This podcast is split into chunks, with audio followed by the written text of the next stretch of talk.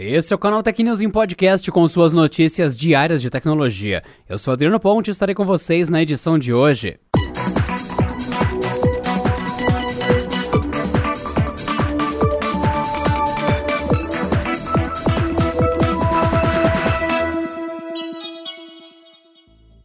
Fontes da indústria mobile ouvidas pelo site taiwanês Digitimes revelaram na última quarta-feira que a LG estaria trabalhando com a Apple para desenvolver um painel para o futuro iPhone dobrável.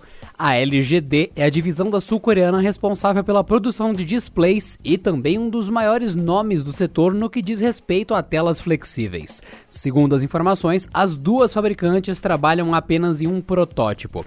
Ou seja, ainda é cedo para afirmar se a marca sul-coreana será responsável pela tela do iPhone dobrável ou se a Apple contrataria a Samsung para o trabalho.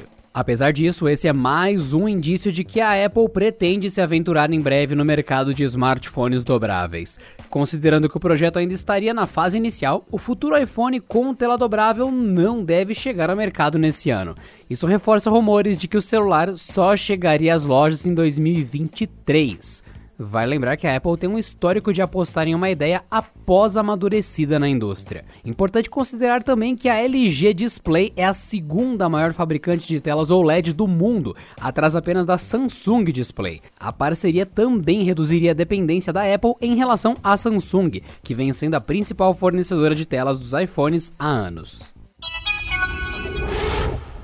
O Google oficializou o Android 12 com a primeira beta para desenvolvedores nessa quinta-feira. A companhia também divulgou um cronograma com as versões de testes com previsão de lançamento até agosto e a final possivelmente em setembro. De acordo com a linha do tempo publicada pela empresa, a próxima grande atualização do sistema operacional tem mais duas versões beta para desenvolvedores. Essas versões serão liberadas em março e abril quatro betas públicas, uma por mês entre maio e agosto, e uma estável prevista também para agosto. Logo depois, o Android 12 final deve ser liberado para os celulares Pixel.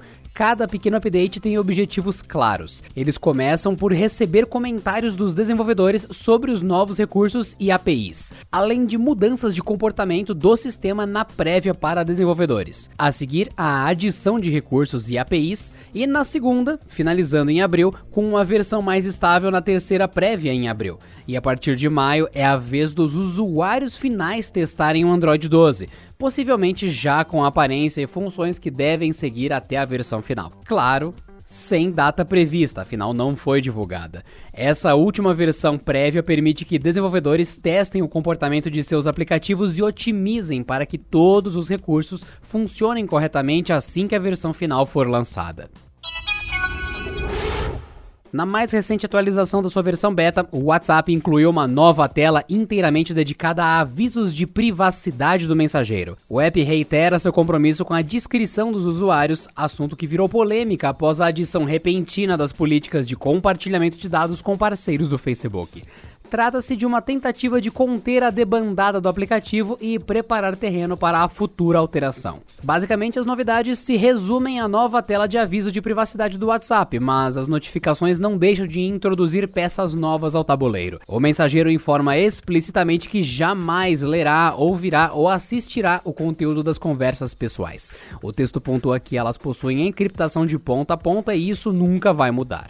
Outro ponto faz menção a ferramentas tão questionadas na atualização atualização de políticas. Os diálogos com contas comerciais, segundo o WhatsApp, estão simplificados para que consumidores recebam respostas mais rápidas. Mas o app reitera que o contato com estabelecimentos é totalmente opcional. E, nesse caso, o único meio para extrair os interesses do indivíduo para aprimorar o direcionamento de propagandas.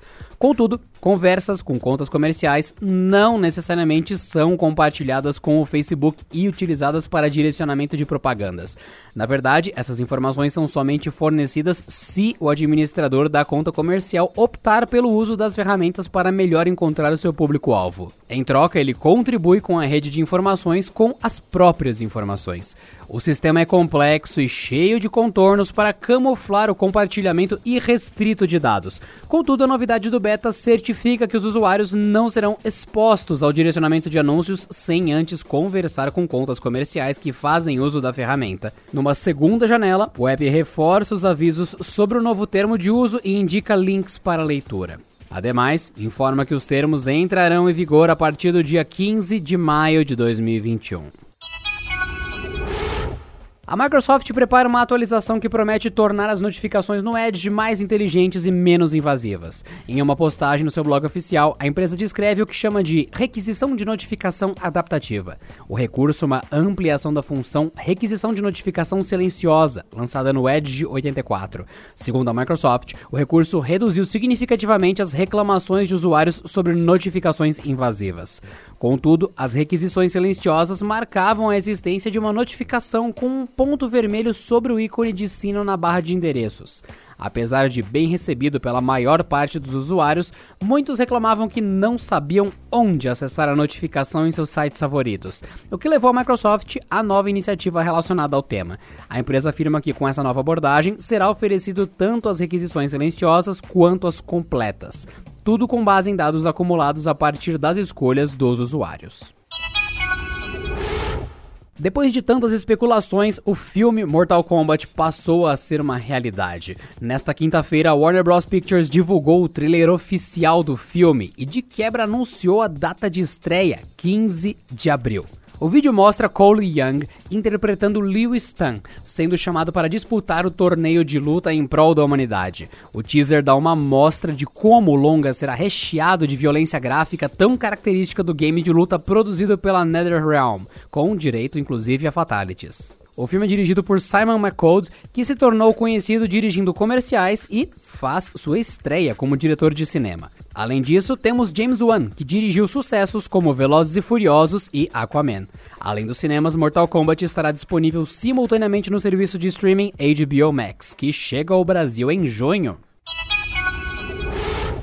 E não se esqueçam que tá acabando o tempo para vocês votarem no Prêmio Canaltech. Quem já votou, muito obrigado. E quem ainda não votou, dia 28 de fevereiro é o último dia, então já vai agora no prêmio.canaltech.com.br, clica no botão votar agora, escolha as melhores marcas e itens de tecnologia que merecem o seu voto popular. E é lógico, as marcas ganham o prêmio que vocês escolheram. Então, vão lá, deem a sua opinião, porque é literalmente isso que o Prêmio Canaltech é prêmio.canaltech.com.br. Tá acabando o prazo, hein, gente?